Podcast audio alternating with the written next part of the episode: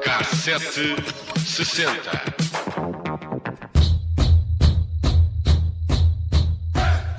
The Osage. They have the worst land possible. But they outsmarted everybody. The land had oil on it. Black gold.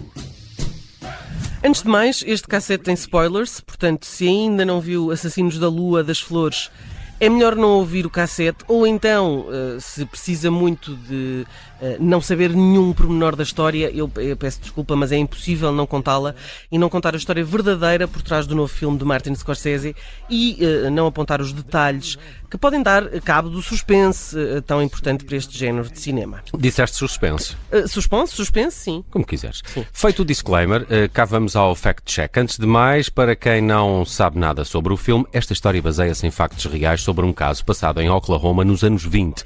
O filme, de 3 horas e 26 minutos, com os preferidos do realizador e pela primeira vez juntos Robert De Niro e Leonardo DiCaprio, conta a história da tribo de Osage? Osage. Osage? Osage. Osage. Obrigado. Eu, eu acho que foi assim que ele disse no, no trailer. Uh, pois, em inglês, sim. Osage. Sim. Não, Osage.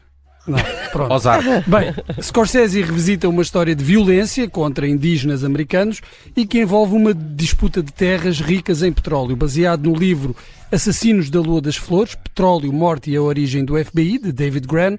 O filme conta a história real da série de assassínios de membros da tribo Osage no início do século XX. Com a descoberta de poços de petróleo eh, nas suas terras, esta tribo, que vivia em Oklahoma, torna-se numa das mais ricas do mundo. They were considered the wealthiest people per capita then in the world. So it said at the time, whereas one American might own a car, each Osage owned 11 of them. Diz o autor do livro, David Gran, que o PIB per capita da tribo estava entre as mais elevadas do planeta e que e ele faz esta proporção. Se um americano tivesse um carro, significava que cada indígena tinha 11. Uhum. Uh, o ouro negro, como lhe chamavam, apareceu em 1897 e uma década depois, e basicamente era, um, era uma espécie de, de oceano uh, debaixo da terra, um, e uma década depois, o que era para ser uma fonte de prosperidade transformou-se num problema, porque um a um uh, estes indígenas foram sendo exterminados. O livro de Gran, de 2017, baseia-se em anos de investigação, entrevistas aos uh, descendentes uh, dos uh, Osage, mas também de relatos de tribunal, porque o caso depois chega a tribunal. O enredo explora tanto a morte de uma família, assim como explica o nascimento do FBI. No centro da história está este casal, formado pelo protagonista, interpretado por Leonardo DiCaprio, e a Osage, vivia, vivida por Gladstone, herdeira de terras ricas em petróleo, e, e ainda temos, claro, o poderoso tio deste rapaz, que é interpretado por Robert De Niro. Em 1923, com cerca de 2 mil pessoas na tribo, o grupo conseguiu chegar aos 30 milhões de dólares, e isto só em pagamentos das companhias petrolíferas pelo aluguer das terras. Enquanto naquela época pouca gente tinha uh, carros, os Osage tinham muitos automóveis e criados e muitos deles brancos. Segundo Gran, em entrevista ao USA Today, pelo menos 24 membros da tribo foram assassinados com o objetivo de conseguir os seus direitos sobre as terras com petróleo. The real death toll was not the official death toll the Bureau gave of about 27. That it was in the scores, if not hundreds. E, aqui Gran a dizer que não, não foram 24, nem 27, foram muito mais. Centenas, é? Chegaram às centenas. Uh, e, e isto já vamos perceber que não, nem todos foram homicídios à bala, não é? Ora, porquê é que eh, eles eram assassinados? Era uma forma de ter acesso ao direito uh, de, das terras, era casar com um membro da família Osage. O livro explica, às vezes havia homicídios à bala, lá está. Outras eram com recurso a lentos processos de envenenamento para que a morte parecesse que adivinha de uma, de uma doença misteriosa. Their wealth made the Osage attractive targets for cold-blooded con men, who sometimes even married their victims, took their money and then their lives. These murder schemes were essentially inheritance schemes, and it's one of the things that made these crimes so deeply sinister.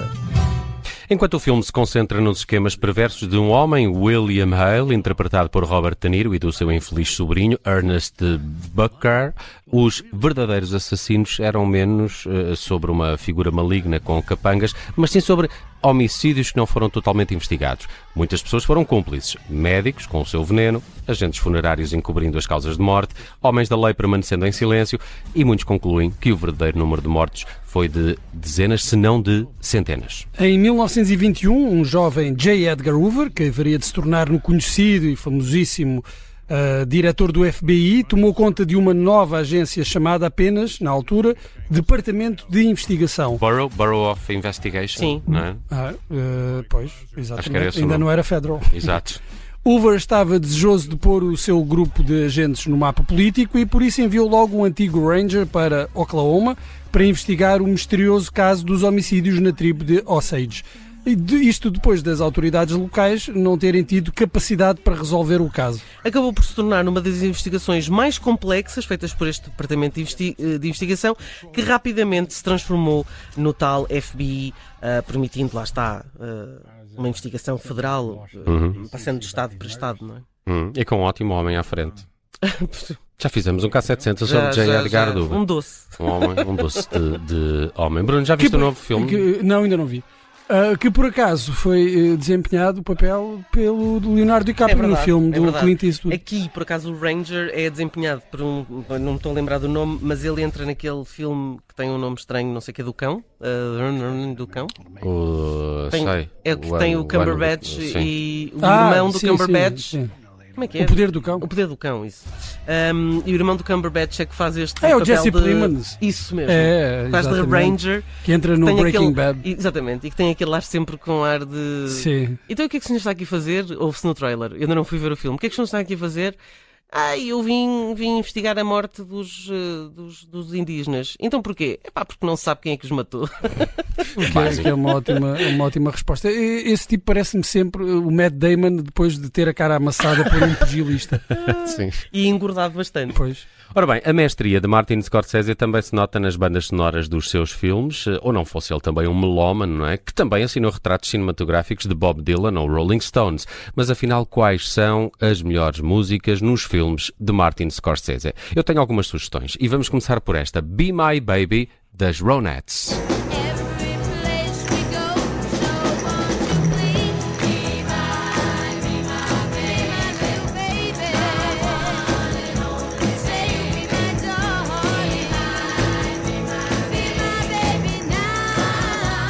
Foi usada na abertura do filme Mean Streets, Os Cavaleiros do Asfalto, de 1973, com Harvey Keitel e Robert De Niro nos principais papéis, e segundo o crítico de cinema Owen Gleiberman, é sem dúvida o melhor uso que já foi dado a uma canção pop numa história de Hollywood e eu concordo. Eu tá também. Bem. E saltamos para 1990 e para Goodfellas, Tudo Bons Rapazes, com a magnífica versão de Lila, dos Derek and the Dominos, de Eric Clapton, bem melhor do que aquela que viria a fazer a solo, anos mais tarde. Digo eu, pelo menos.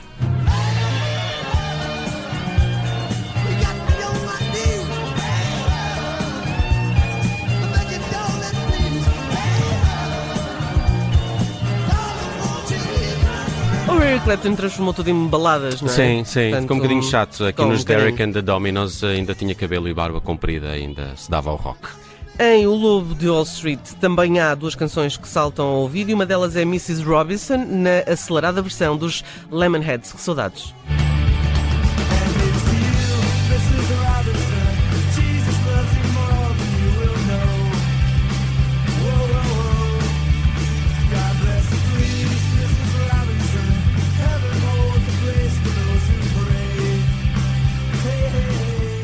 A música surge naquela cena em que Jordan Belford, que é Leonardo DiCaprio, é finalmente preso em casa e o escritório invadido por um batalhão do FBI. Melhor que essa em O Lobo de Wall Street, talvez só mesmo o uso de outro lobo, neste caso Howlin' Wolf, com Smokestack Lighting, em mais uma cena de escritório caótica, como só Scorsese sabe filmar.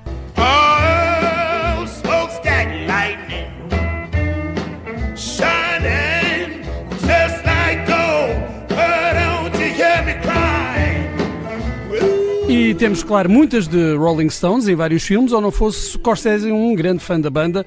Jumpin' Jack Flash, por exemplo, aparece em Mean Streets, Os Cavaleiros do Asfalto, e ilustra uma cena que serve como presságio da amizade tumultuosa que se vai desenvolver entre as duas principais personagens.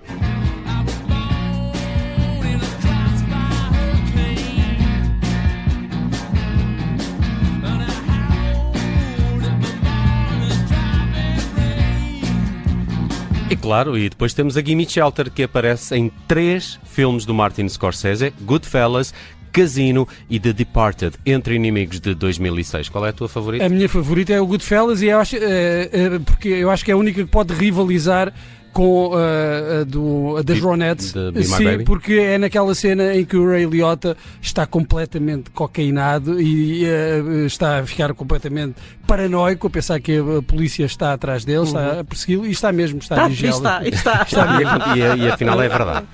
Bem, este filme, o The Departed, com Leonardo DiCaprio, Matt Está sempre, Damon. está sempre a dar nos canais de... É, ainda não É, tem. mas vê-se bem. Pois vê, pois vê. Ainda tem Jack Nicholson, ainda tem Mark Wahlberg, Martin Sheen e Vera Farmiga. Teve cinco nomeações para os Oscars e venceu quatro prémios: melhor filme, melhor realizador para Martin Scorsese, melhor argumento adaptado e melhor edição. Perdeu o Oscar de melhor ator secundário, que estava ah, nomeado ah, com Mark Wahlberg. Esse ano ah, foi para Alan Arkin em Little Miss Sunshine. E é com Gimme Shelter que fechamos esta viagem pelo último filme de Martin Scorsese, mas por outras canções de outras películas do norte-americano.